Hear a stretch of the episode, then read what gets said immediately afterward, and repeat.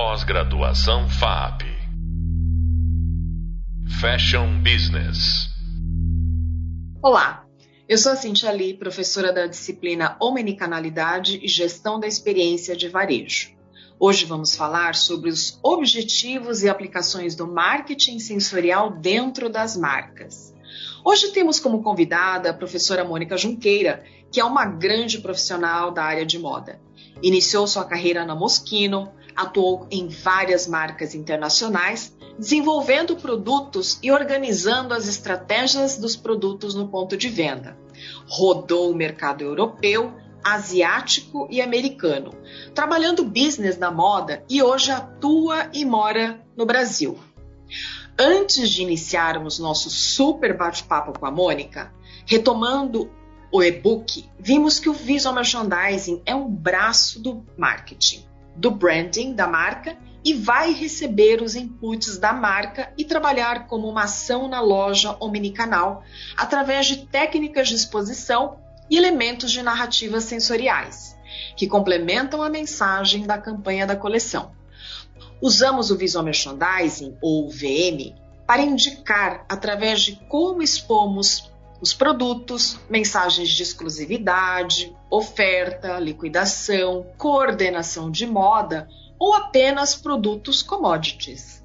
Este tipo de arranjo já é uma forma de usar linguagens visuais que dizem ao consumidor que tipo de preço ou estilo ele vai encontrar. Com a Mônica, vamos falar de forma mais estratégica, com bases na moda, usar da identidade da informação e intensidade de moda que cada marca detém e como ela passa ao seu público. Oi, Mônica, tudo bem com você? É um prazer novamente estar contigo neste podcast. E quero começar a entrevista perguntando: como você percebe o VM no Brasil? Onde ele deve começar? Quem faz o VM?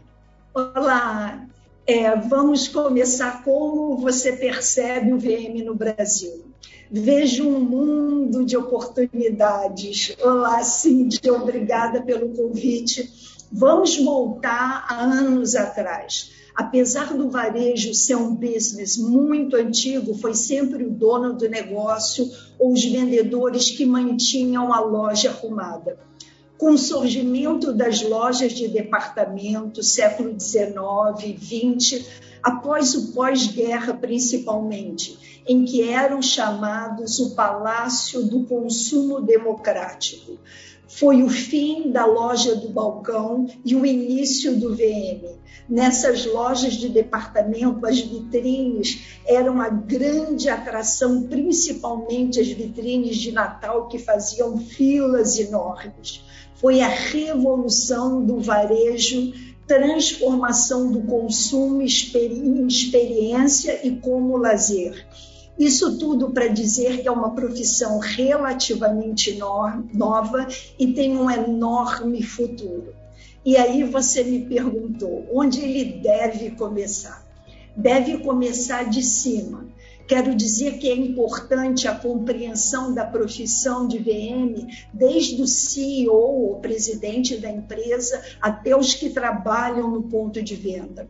Os que trabalham com VM devem saber quem é o consumidor ou quais são os consumidores da marca, compreensão das diferentes linhas de produto, diferentes ocasiões de uso, espaço da loja versus o equipamento existente, pois existe toda uma estratégia atrás de cada equipamento, conhecer o calendário de trabalho da empresa com todas as datas comerciais e campanha o manual de VM, a construção da referência do produto, as tendências da estação e conhecer a pirâmide da coleção. O que é a pirâmide da coleção?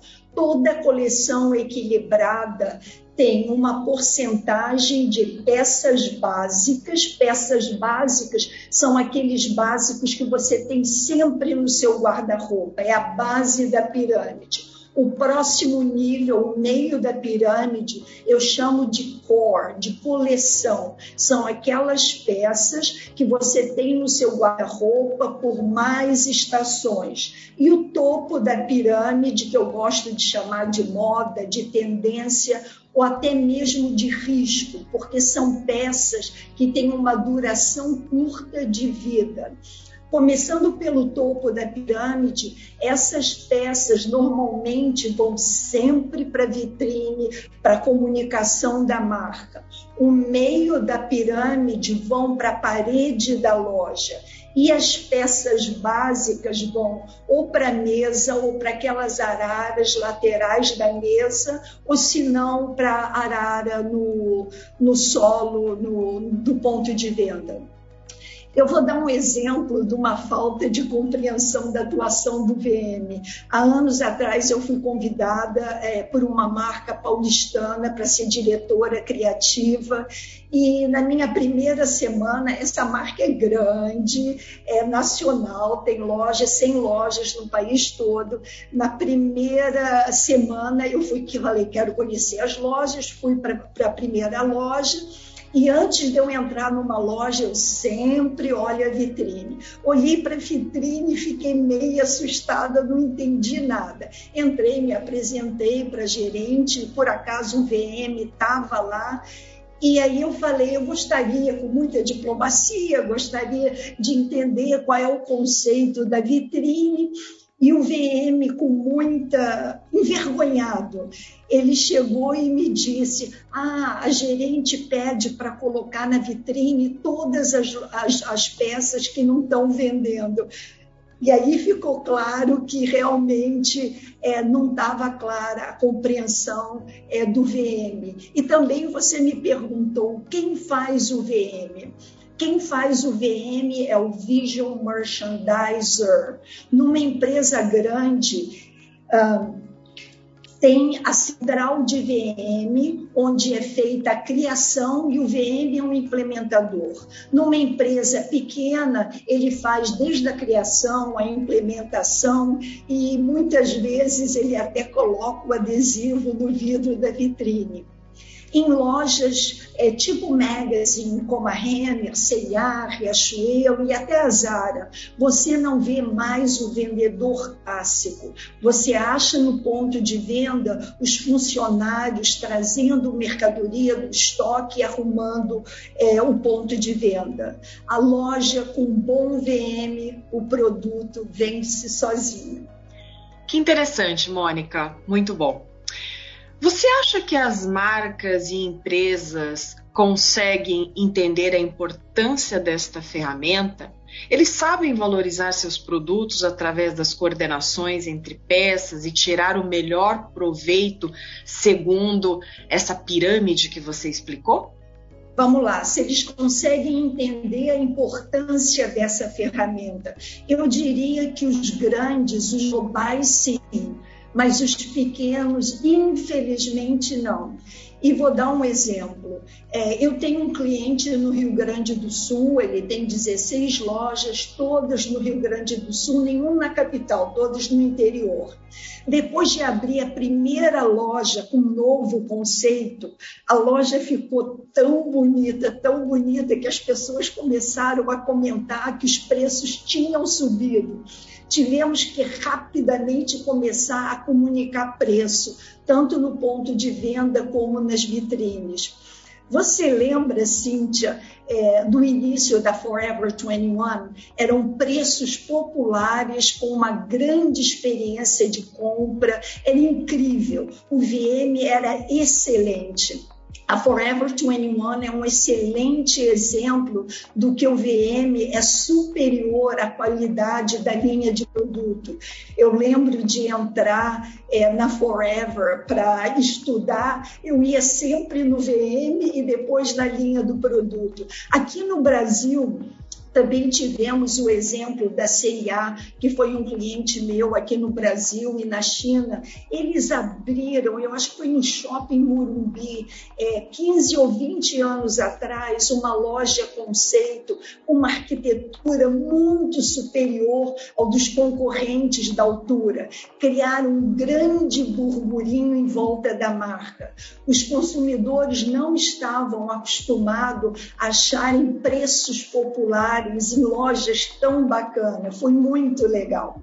Depois você também me perguntou se eles sabem valorizar seus produtos uh, através da coordenação entre peças e tirar o um melhor proveito. Continuo com o exemplo desse mesmo cliente do Sul.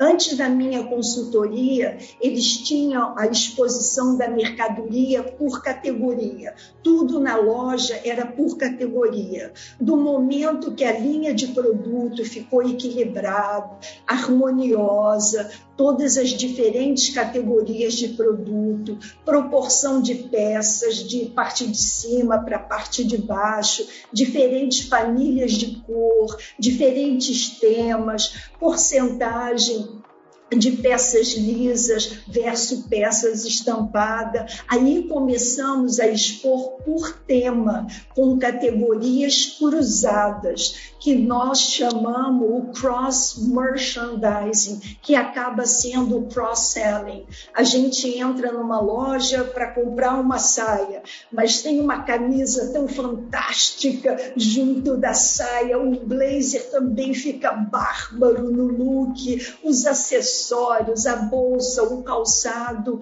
é, você acaba comprando o look todo. É, e os supermercados hoje em dia, eles fazem isso muito bem. Você entra no supermercado para comprar uma massa, do lado da massa tem um queijinho ralado, do outro lado tem é, um molho de tomate. É, quer dizer que é assim, é o cross merchandising, consequentemente o cross selling. Muito legal. Obrigada, Mônica.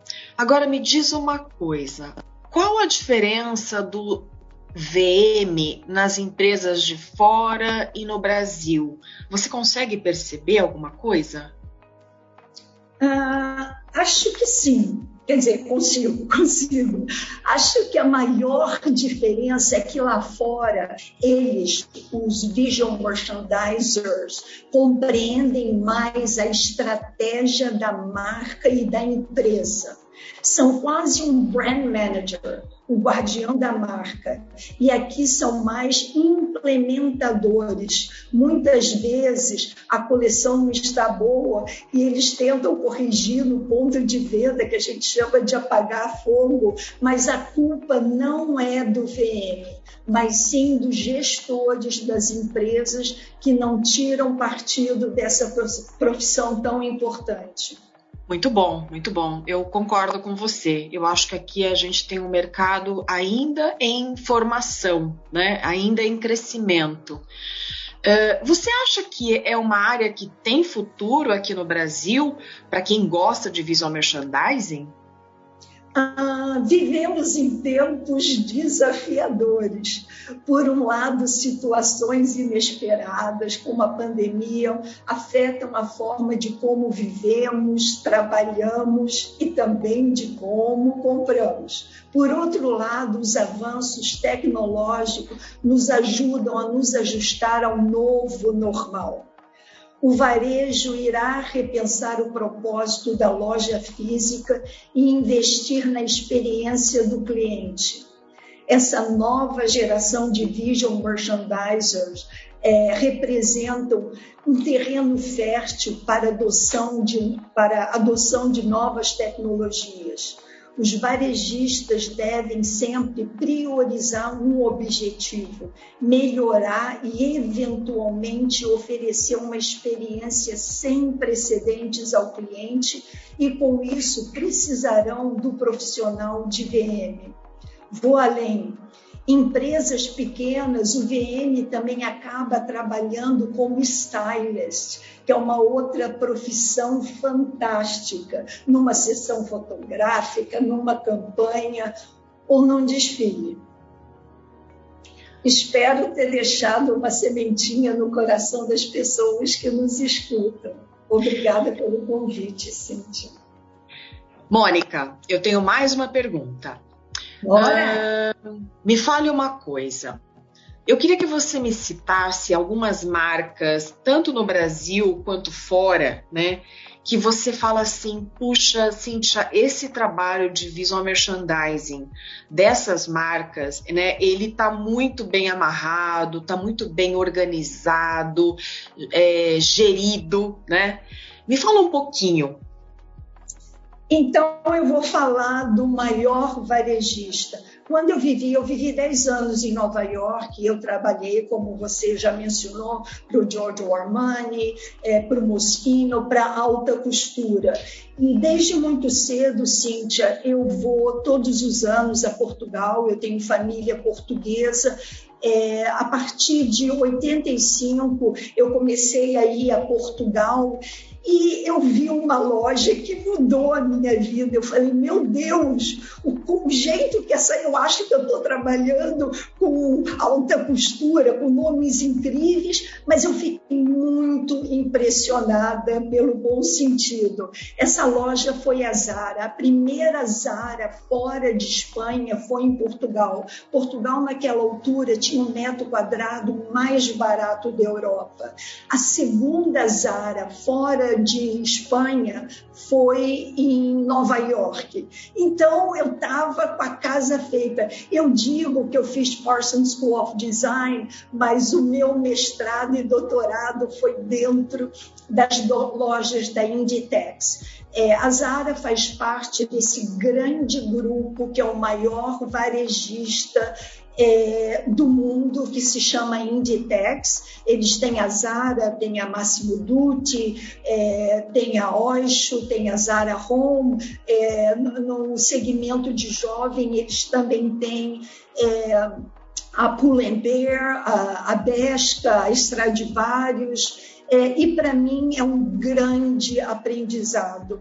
Quando eu comecei a estudar esse grupo, eles ainda não tinham online, então eu entrava na loja duas vezes por semana, eu fotografava tudo, só podia ir para o vestiário com seis ou dez peças. Eu ia, fotografava, via qual era o designer que eles copiavam, é como eles mudavam a loja, e para mim foi um grande aprendizado eles conhecem os diferentes segmentos de mercado profundamente e o VM é fantástico. É mesmo a loja de coisas para casa, tem o mesmo step by step que uma loja de roupa. Eles também têm a Oixo, que eles começaram só com lingerie, hoje em dia é lingerie e, e também tem roupa de ginástica e, e roupa de, de beachwear. É, Para mim, é o melhor exemplo. Infelizmente, aqui no Brasil, nós temos só a Zara e a Zara Home. Uh, os grandes magazines, é impressionante como a Renner é, também é, é, um cliente fantástico. É, eles trabalham exatamente com a mesma metodologia, metodologia, que a Inditex, quer dizer que eu acho que a nível nacional é, também é, é fantástico. Mônica, foi um prazer ter conversado com você nesse podcast e ter compartilhado tanta informação interessante para os participantes. É, confesso que até eu aprendi várias coisas, né? Porque você tem uma formação mais específica e é importante como isso agrega né, o nosso olhar e a nossa formação, é, principalmente no Brasil, que a gente precisa ainda de muita estrutura. Mas eu fico muito feliz pela sua contribuição e neste podcast, vimos como o visual merchandising se torna ferramenta metodológica e está totalmente atrelada ao desenvolvimento de produtos, planejamento, até sua organização na loja de forma a criar um controle não só visual, como de vendas. Para continuar a aprender sobre o tema, convido você a acessar o Hub Visual Vídeo 4 e no tema 6 do material de leitura. Bom, Chegamos ao fim do episódio de hoje e te convido a não perder o próximo podcast. visual merchandising como arte, que está com um conteúdo muito legal. Abraços e até mais.